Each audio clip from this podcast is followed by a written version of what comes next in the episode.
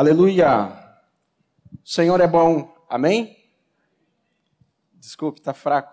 O Senhor é bom, amém? Amém. amém. É, vocês vão ver que eu vou incentivar vocês a dar um retorno, porque não é para o Rafael, é para o Senhor mesmo, viu? e assim vocês me ajudam, porque daí nós interagimos diante do Senhor. Eu queria pedir para vocês é, abrirem comigo em 1 Crônicas, antes de nós irmos para a palavra de fato que o Senhor colocou no meu coração. Eu queria ler com vocês esse texto de 1 Crônicas, capítulo 29, verso 10 a 13. 1 Crônicas 29, verso 10 a 13. Aqui você vai encontrar, quando nós começarmos a ler, o nome de Davi, mas eu quero pedir para que você fale o seu nome e eu vou falar o meu, por favor. Vamos ler juntos. Rafael louvou o Senhor diante de toda a congregação e disse: Bendito és tu, Senhor, Deus de Israel, nosso Pai, de eternidade em eternidade. Teu, Senhor, é o poder, a grandeza, a honra, a vitória, a majestade, porque teu é tudo o que há nos céus e na terra. Teu, Senhor, é o reino, e tu te exaltaste como chefe sobre todos. Riquezas e glória vêm de ti. Tu dominas sobre tudo, e na tua mão há força e poder. Contigo está o engrandecer e dar força a todos. Agora, ó nosso Deus, graças te damos e louvamos o teu, o teu glorioso nome até aqui. Aleluia. Eu queria é, ter o privilégio de ler com vocês, a congregação, juntos, e a minha intenção era que você colocasse o seu nome no lugar de Davi, para que nós juntos declarássemos todas essas verdades, essas grandezas, a respeito do nosso Senhor e Deus. Aleluia. Bendito seja. Queridos, eu estava orando essa semana, a partir de quinta-feira, quando Demétrios me fez o convite para repartir uma palavra, e, e, a primeira impressão foi aquela de realmente, é, que muitos dizem, de tremer as pernas, né? É, quem sabe entende, mas já recebi aqui é, a bênção dos irmãos. Então, tudo que for falado, vocês olhem por Senhor Jesus nessa hora, e aquilo que vem do Rafael, vocês deixem de lado. Queria pedir para você abrir agora em 1 Samuel, no capítulo 7. 1 Samuel, capítulo 7. Quero falar contigo a respeito de uma expressão que Samuel usou, e é uma expressão que ficou muito conhecida, que é a palavra Ebenezer. Ebenezer. Quer dizer, até aqui nos ajudou o Senhor. Quem pode comigo dizer Ebenezer, Senhor? Ebenezer, Senhor. Até aqui nos ajudou o Senhor. Essa expressão ela foi usada pelo profeta Samuel é, no capítulo 7, verso 12. Logo após a vitória que Israel teve sobre o povo filisteu, recuperando assim a arca da aliança e as cidades que os filisteus haviam tomado na batalha anterior, durante o sacerdócio de Eli. Após essa vitória, o profeta Samuel pegou uma pedra e colocou entre Mispa e Sem e deu o nome de Ebenezer. Até aqui nos ajudou o Senhor. Essa era a forma de levantar um altar ao Senhor em memória a um grande feito que ele é, tinha operado entre o povo. Por que levantar um Ebenezer ao Senhor? Para apresentar às vindouras gerações os feitos do Senhor, as maravilhas e o seu poder. Então, a partir daqui, Samuel apresentou o seu Ebenezer ao Senhor pelo livramento que o Senhor tinha dado ao povo de Israel. Por quê? Porque o Senhor restituiu a arca da aliança para o povo de Israel. A arca da aliança havia sido tomada em uma guerra entre os filisteus e Israel, sempre houve esse conflito. E aqui, quando a arca foi tomada, o povo de Israel perdeu, entre aspas, a presença de Deus, porque a arca, como sabemos, representava a presença de Deus. Então o povo ficou sem esperança. Era necessário um agir de Deus, restituindo a arca, restituindo a alegria, restituindo o louvor do povo, o ânimo do povo. E Deus assim operou. Mas ele operou não no tempo de Eli, porque foi durante o sacerdócio de Eli em que a arca foi roubada. E você sabe, talvez, a história, enquanto a arca estava lá em meio ao povo filisteu, muitas coisas aconteceram, mas uma das coisas que é muito curioso é que colocaram a arca do Senhor junto na mesma sala do Deus a quem o povo filisteu servia. E por uma oportunidade, o sacerdote do povo filisteu foi verificar como que estava lá a arca, como que estava aquele lugar. E aquele ídolo do povo filisteu estava prostrado com o rosto em terra, diante da arca do Senhor. O sacerdote então levantou aquele ídolo, colocou-o no seu lugar, terminou o seu turno e no outro dia retornou. E novamente, aquele ídolo estava com o rosto prostrado em terra, diante da arca do Senhor, só que desta vez com os braços cortados e as pernas cortadas. Aqui o Senhor estava dizendo a este povo, o povo filisteu: não há Deus tão grande como eu. Aqui o Senhor estava dando um recado que não há outro Deus além dele. E este povo, então, já sabia é, das histórias que o povo de Israel tinha passado e das vitórias que o Senhor Deus tinha dado a eles. Este povo ficou assustado. E este povo é, queria entregar, devolver a arca da aliança. E assim reuniram os príncipes deste povo dos filisteus, os cinco príncipes se reuniram e para entregar a arca, entregaram não só a arca, mas restituíram e deram sacrifícios, é, como que se humilhando e pedindo e reconhecendo né, que não haveria outro Deus tão grande como o Deus de Israel. E a arca assim foi restituída. Enquanto isso ia acontecendo, havia um menino chamado Samuel. A história de Samuel gostaria de repartir um pouco mais é, com detalhes, porque é, acabamos de orar por duas crianças. Duas crianças foram aqui consagradas ao Senhor, apresentadas à congregação, inseridas em meio à congregação para serem cuidadas. E aconteceu com Samuel algo parecido. Quem sabe a história, praticamente todos nós sabemos. Ana, a mãe de Samuel, era estéril. E toda vez que Ana, junto com Cana, seu marido, se dirigia para adorar o Senhor no tabernáculo, ela se derramava diante do Senhor porque ela não tinha filhos, ela não poderia ter filhos. E ela orava por vezes e por vezes. E numa dessas oportunidades que ela estava orando, o sacerdote Eli, vendo ela no chão prostrada, e a palavra diz que os seus lábios é, tremiam, ele interpretou de que Ana estava embriagada.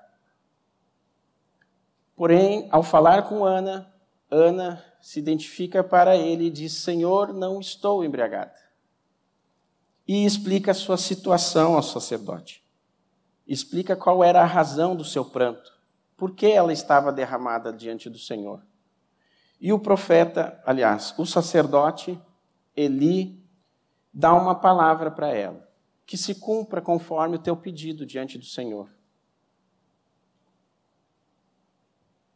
E assim, imediatamente a Ana faz uma oração e consagra o bebê que ainda nem havia sido concebido ao Senhor e ao seu serviço no tabernáculo.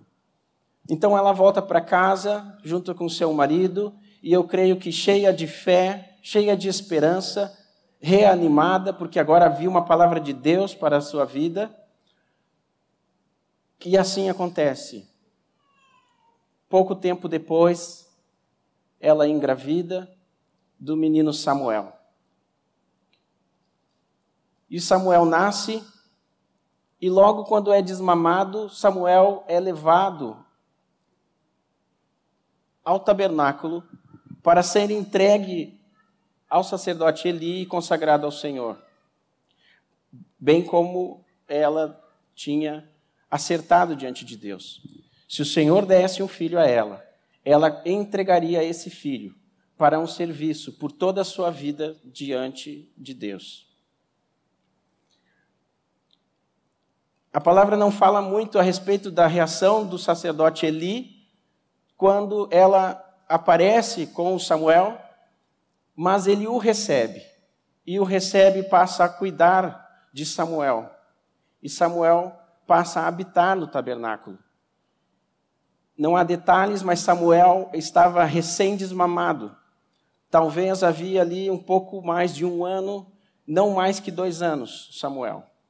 E nós sabemos aqui, o José trouxe para nós, que pela lei, os meninos eram apresentados no templo, mas por certo, Samuel quebrou a regra Samuel não tinha idade para ser apresentado, ele era muito menino.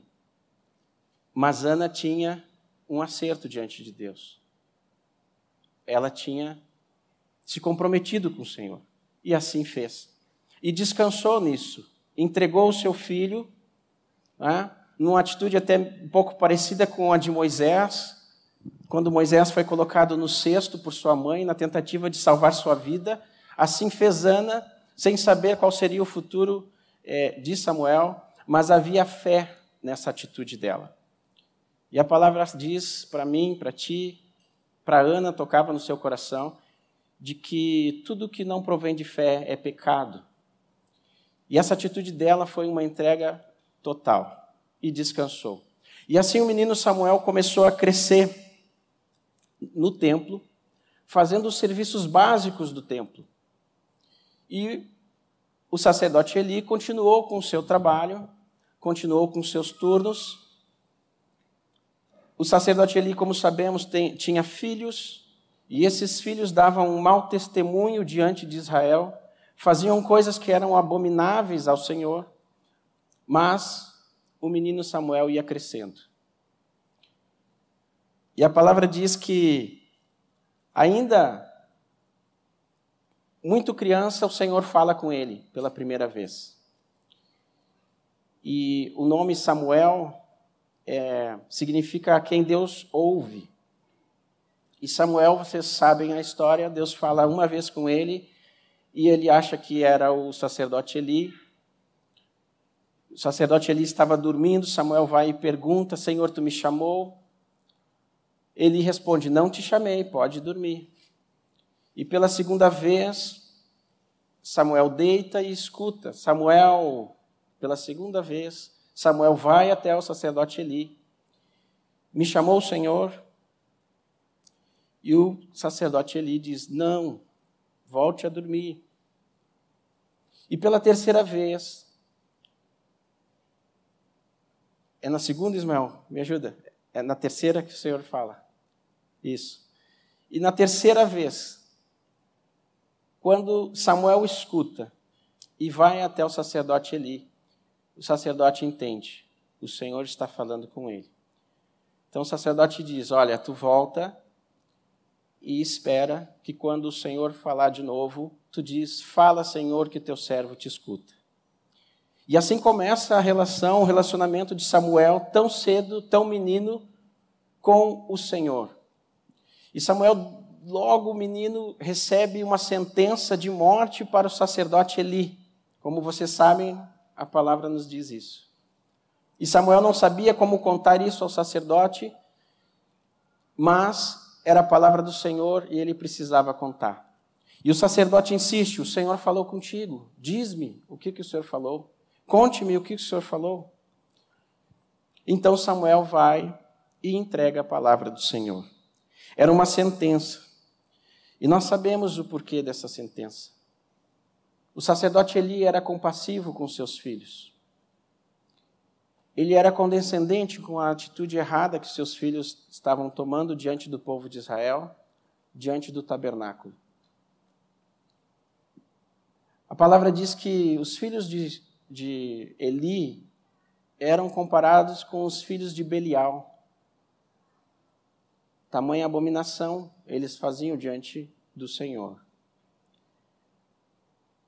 Mas então o sacerdote Eli, ouvindo essa sentença, o que ele diz para Samuel? Cumpre-se conforme o Senhor disse. E o Samuel continuou crescendo continuou servindo no templo.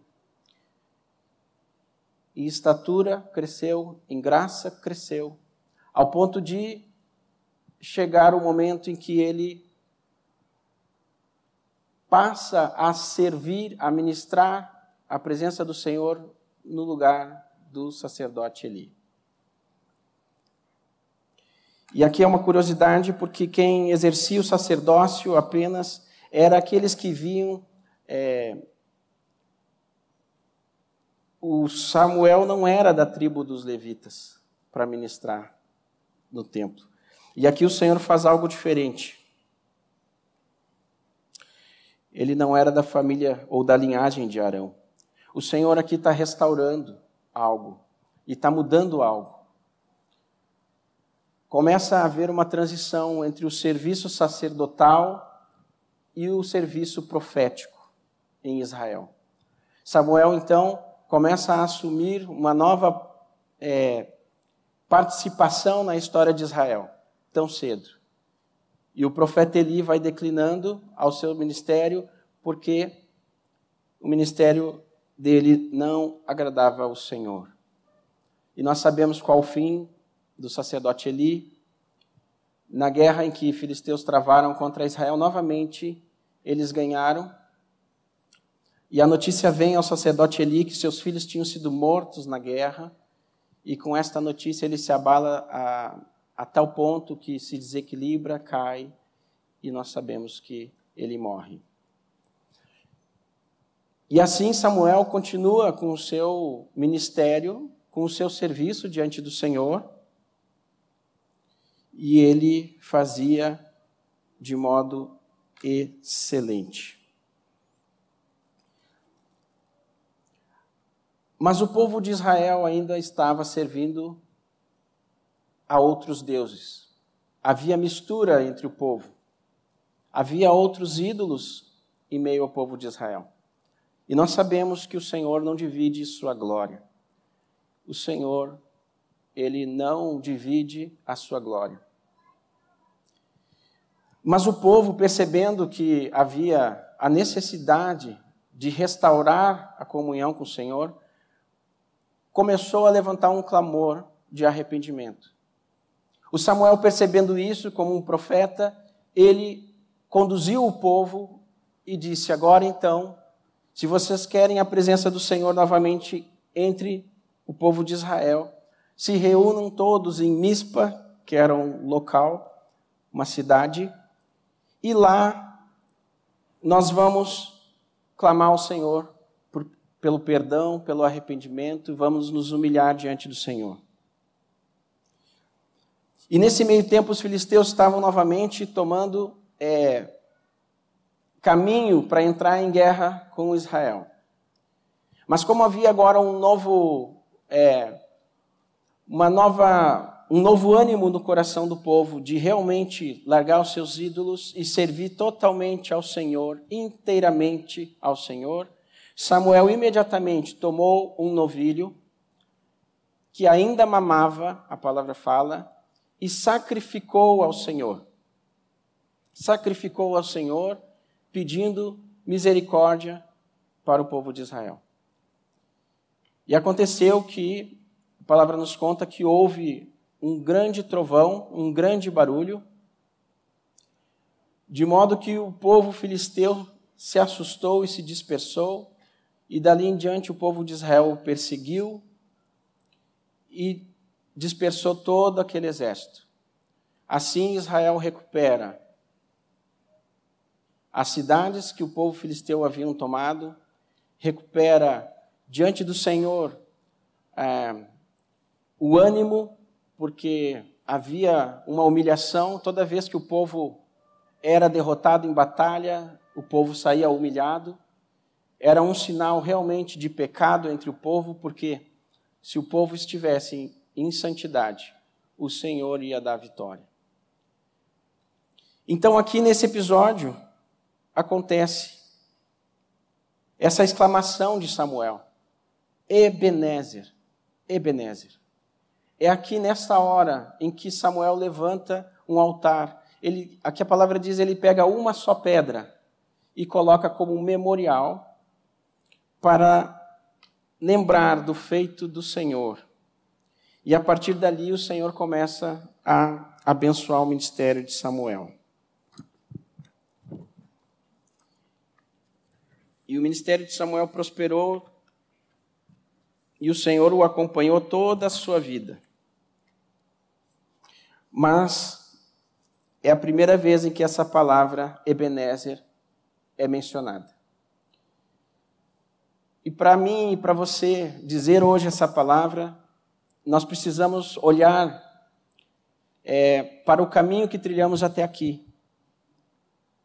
Porque essa palavra significa até aqui me ajudou o Senhor. Se eu não lembrar do caminho em que trilhei, do sustento que Deus deu, da fidelidade, da misericórdia com que Deus agiu, me trazendo até aqui, te trazendo até aqui, essa expressão, ela não ganha o peso e o valor que ela tem. Ebenezer. Eu quero pedir para você de novo falar para o Senhor. Ebenezer. Ebenezer, Senhor. Ebenezer. Eu vou usar um exemplo muito simples, tá? Uma analogia bem. Aqueles que dirigem vão entender. Você tem um para-brisa muito grande na frente do seu carro. Esse para-brisa te possibilita olhar e ter noção de distância, de obstáculos e tudo mais. E ele é grande para isso mesmo. Agora você também tem um retrovisor. Você tem um retrovisor central e dois espelhos laterais. E eles servem justamente para dar uma olhada para trás. Na nossa caminhada com o Senhor, eventualmente nós temos que olhar para trás. Nós temos que ver de onde o Senhor nos trouxe, onde o Senhor nos resgatou do, é, como a palavra diz, né, um tremendal de lama que ele nos tirou. A palavra afirma que todos nós estávamos desgarrados como ovelha. Cada um de nós se desviava pelo caminho. Mas Deus, Deus, sendo rico em misericórdia, por causa do grande amor com que nos amou, entregou a Jesus, seu filho, para morrer por mim e por você. Eventualmente nós precisamos olhar para ver, Senhor, até aqui tu me ajudou, até aqui tu me sustentou. Ebenezer, Senhor, Ebenezer. E digo mais, poderíamos fazer isso todos os dias. O convite para se oferecer como sacrifício vivo, santo e agradável a Deus, como Paulo fala em Romanos 12, 1 e 2, é diário. O mesmo convite ou convocação com muito amor que Jesus faz todos os dias Quem quiser, pois, vir após mim, a si mesmo se negue. Está em Marcos 8, 34 e 35. Tome a sua cruz e siga-me. Quem quiser, pois, salvar a sua vida, perdê-la-á. Quem perder sua vida por amor de mim e do Evangelho, salva-la-á. Que adianta o homem ganhar o mundo todo e perder sua alma? Então, todos os dias nós somos convidados a olhar para a obra redentora de Cristo Jesus na minha e na tua vida. E quando você vai é, entendendo, e eu vou entendendo, toda essa dimensão desta obra, que foi tremenda, que foi tremenda, eu começo a dizer: Ebenezer, Senhor. Ebenezer, Senhor. Aleluia. Até aqui o Senhor nos ajudou. Eu queria falar um pouquinho mais sobre Samuel, porque Samuel é uma figura muito preciosa. Samuel tem uma história muito tremenda, porque, a começar por sua concepção, ela era inesperada, ela era é, inexistente, era impossível Samuel nascer. Mas, para Deus não há impossível. E eu digo isso para você que está me ouvindo agora: para Deus não há impossível. Deus abre a madre. Ele troca o pranto em alegria. Ele te dá uma coroa em vez de cinzas. Ele fez isso com Ana, ele fez isso comigo, ele fez isso contigo, eu tenho certeza. E eu quero te dizer mais. Se você, ao olhar para a sua vida hoje, não consegue tomar essa palavra Ebenezer com toda a alegria e encher o teu coração com essa, com essa realidade de gratidão ao Senhor nesse dia, por algum motivo, eu quero dizer para ti: faça pela alegria da salvação. Tu ganhaste salvação em Cristo Jesus. Há uma alegria nesta salvação. Quando compreendemos, nós nos enchemos de alegria e júbilo. Ebenezer, pela salvação. Então Samuel é concebido e é trazido logo que desmamou, como, como eu disse, e ele foi consagrado ao Senhor por seus pais. 1 Samuel 1, 24. Samuel ministrava perante o Senhor, sendo ainda menino. 1 Samuel 2, 18. Ainda menino, quando servia no tabernáculo de Siló, recebeu do Senhor a condenação de Eli. Eu estou repetindo. Samuel substitui Eli no sacerdócio, dando início ao ministério profético. E aqui começa uma transição que é importante eu falar, para depois entendermos o restante da palavra. Samuel ungiu os dois primeiros reis de Israel, dando assim início à era monarca em Israel e o fim da era dos juízes. A palavra diz que Samuel foi o último juiz que julgou em Israel. A partir dali, o povo novamente inclinou o seu coração para aquilo que não era bom diante do Senhor e pediu para si um rei. Samuel imediatamente vai diante do Senhor, vai o consultar sobre essa palavra, e aqui está dizendo que não pareceu bem a Samuel, mas ele vai consultar o Senhor para saber o que fazer. E o Senhor fala algo que realmente é, é, é triste, para o povo de Israel, mas foi o que aconteceu. Deus permite que um rei seja ungido. Mas Deus diz: Não te preocupes, Samuel. Não é a ti que eles rejeitaram. Eles rejeitaram a mim. É muito triste ouvir isso da boca do nosso Criador, Deus e Pai. Um pai chegar à conclusão né? Ou aqui, o Senhor ainda era visto como rei é, dos reis, Senhor dos exércitos. Essa linguagem de paternidade e aproximação veio através da vinda de Jesus. É, nós cantamos com os irmãos aqui sobre esse vivo e novo caminho que Jesus abriu de comunhão com Deus.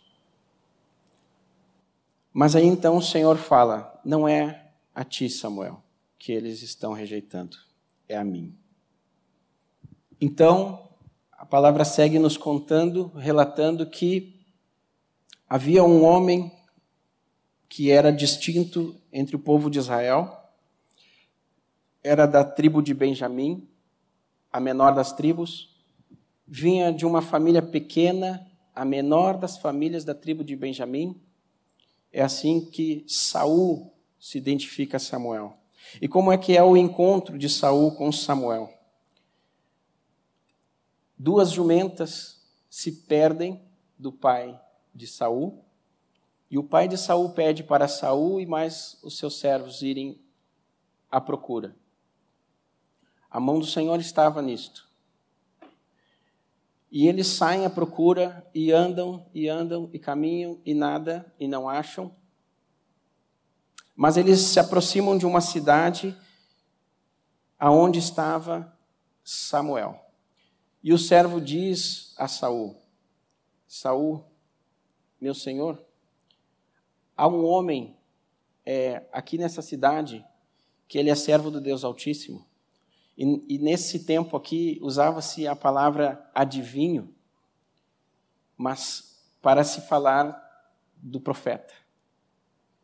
E o Samuel então pareceu bem, foi com seu servo para consultar. E a caminho Samuel, é, Saul se dá conta, olha, eu preciso levar algum presente, alguma coisa. O servo tinha ali um pouco de prata. Tomando a prata, Samuel e o servo foram à procura de Samuel. Chegando lá, Samuel já sabia porque eles lá estavam, porque o Senhor já o tinha falado. E aqui nós percebemos então que o ministério de Samuel, como profeta, ele vai ganhando uma expressão cada vez maior em Israel. Ele convida Saul e seu servo para entrar. Há em torno de 30 pessoas aqui nesse episódio ele dá na casa um lugar principal para Saul e seu servo, e ali ele declara para Saul os planos do Senhor, que o Senhor iria separar Saul para rei. Saul ali foi pego de surpresa.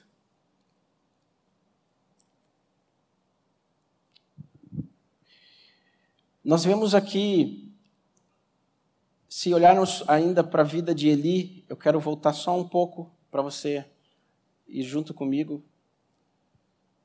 Ele, é, no que diz respeito à formação de outro sacerdote, ele falhou. Os seus filhos eram para ter seguido no sacerdócio. Então Samuel foi levantado pelo Senhor para ministrar diante do Senhor. Só que agora não mais com esse caráter de sacerdote, mas sim um caráter profético.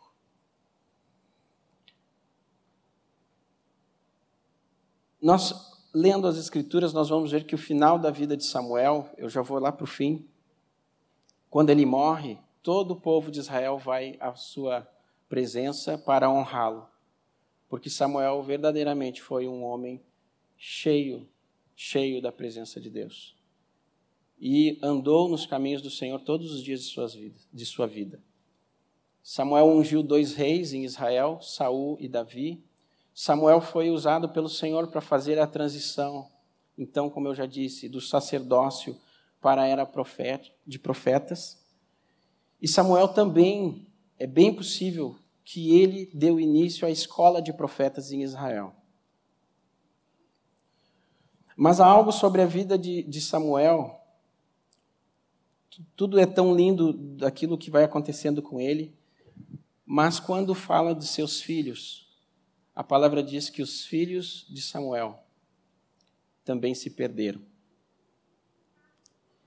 Os filhos de Samuel agiram com avareza, receberam suborno, desviaram o direito. E isso não agradou o Senhor. Então agora eu quero te propor algo mais dinâmico, né? Agora que eu Passou um pouco o meu nervosismo aqui? Um pouco, viu? Eu quero propor algo mais dinâmico aqui para ti, tá? É uma analogia. Pense comigo. Quantos conhecem a modalidade nas Olimpíadas? É, corrida de bastão. Muito conhecido, né? Praticamente todos vamos conhecer. Então, consiste em percorrer uma distância, eu vou ler aqui que fica mais prático. Uma distância de 400 metros a 1.200 metros, onde cada atleta corre um quarto da distância, passando ao seu sucessor um bastão que deve ser seguro e não pode cair. Os atletas treinam por horas e horas de forma exaustiva, para que no dia da grande corrida tudo saia de forma perfeita e assim a equipe alcance o prêmio. O repasse do bastão é um momento decisivo. É também o mais tenso da corrida. Não pode haver erro. uma simples distração pode levar à queda do bastão e à desclassificação. Paulo fala a Timóteo, 2 Timóteo 2,1, algo muito parecido. Ele diz: Tu, portanto, meu filho, fortalece-te na graça que há em Cristo Jesus. O que ouviste de mim diante de muitas testemunhas, transmite a homens fiéis e capacitados, a fim de que possam igualmente discipular a outros. Participa dos meus sofrimentos como bom soldado de Cristo Jesus.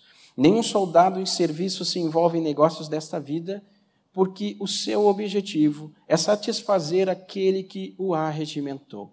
Da mesma forma, nenhum atleta é coroado como vencedor, se não competir de acordo com o regulamento. Geralmente, como estratégia na corrida de revezamento, o atleta mais rápido é posto para correr no trecho final da prova. Mas, de qualquer forma, antes de desenvolver a sua capacidade é, é, máxima né, de, de velocidade em corrida, ele precisa tomar o bastão do corredor que vem atrás dele, que antecede a ele.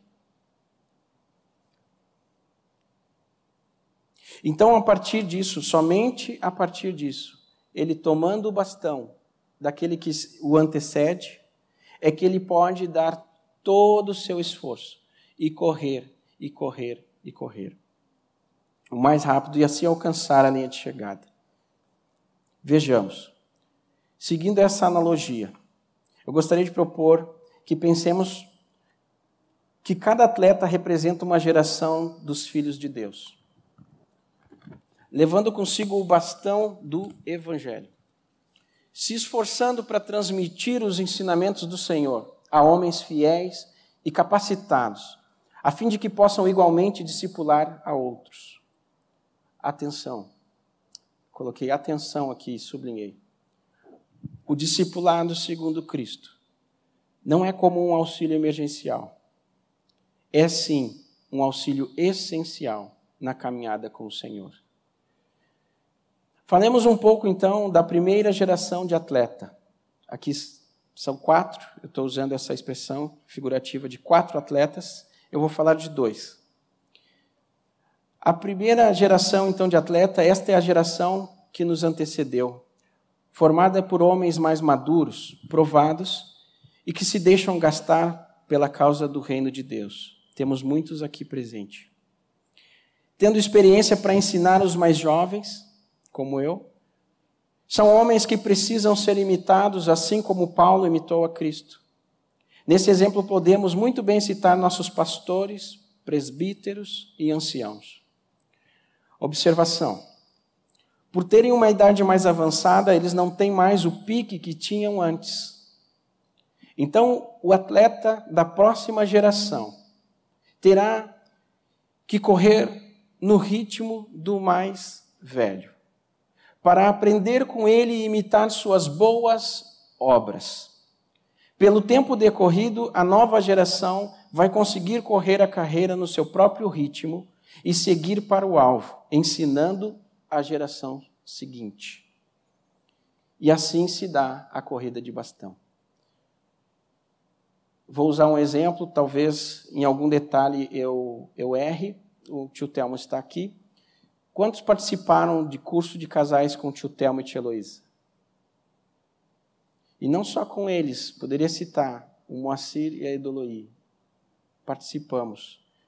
Ouvimos eles ministrando conosco. Glória a Deus pela vida deles. E eles usam um exemplo das velas, né, tio Telmo? Onde há vários tamanhos de velas e eles acendem. Para quem está vendo pela primeira vez, aquilo é uma surpresa, assim. Acende uma pequena, uma maior, uma mediana e uma grande. E aí vem a explicação. A pequena são os anciãos, os nossos irmãos, mais jovens há mais tempo, vou falar dessa forma. E assim se segue até a maior vela, que pode ser os menininhos aqui que foram consagrados ao Senhor. E nessa analogia, nós percebemos a importância de nós olharmos para a geração seguinte. Porque Samuel falhou com os filhos ou com a geração seguinte. Eli falhou com os filhos ou com a geração seguinte. Mas nós temos exemplo na palavra de pessoas que conseguiram êxito. Poderíamos citar Moisés e Josué. Poderíamos citar o próprio Paulo e Timóteo. Poderíamos citar o Rafael e o Joaquim. Poderíamos citar o teu nome e de alguém que você está discipulando. Então, aqui, eu quero dar esta tônica da importância que nós temos para a geração que vem depois de nós. Nós imprimimos algo nesta geração que vai ser levado para a eternidade. E que seja a eternidade com Deus. Em nome de Jesus. Uma palavra aos irmãos mais velhos. Uma só palavra: gratidão. Gratidão. Gratidão. Gratidão. Que nós mais novos, essa geração que está correndo para pegar e não errar na hora de tomar o bastão e seguir a corrida, saibamos honrar os mais velhos. Uma geração que não sabe honrar os anciãos e os mais velhos está fadada a cometer muitos erros. Eu quero aprender a honrar os nossos irmãos mais velhos. Você diz amém também?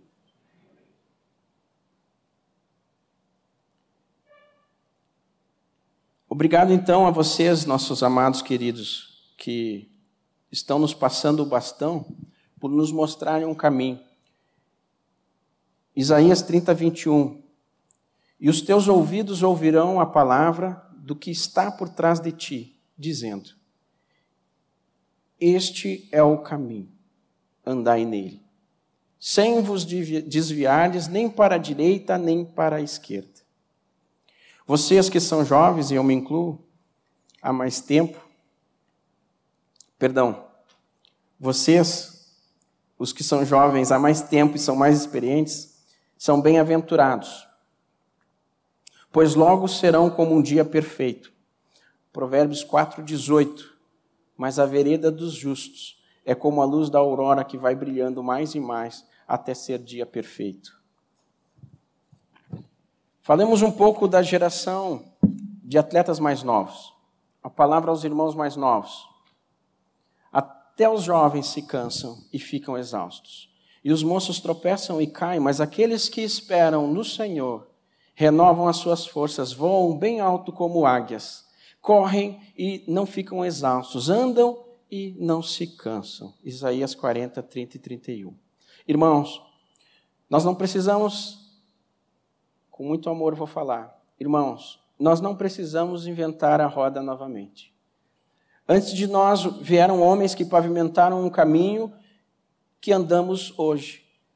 Temos nossa parte, negar a nós mesmos dia a dia e seguir Jesus com toda a humildade e não nos apartando da simplicidade e pureza devidas a Cristo. 2 Coríntios 11, 3.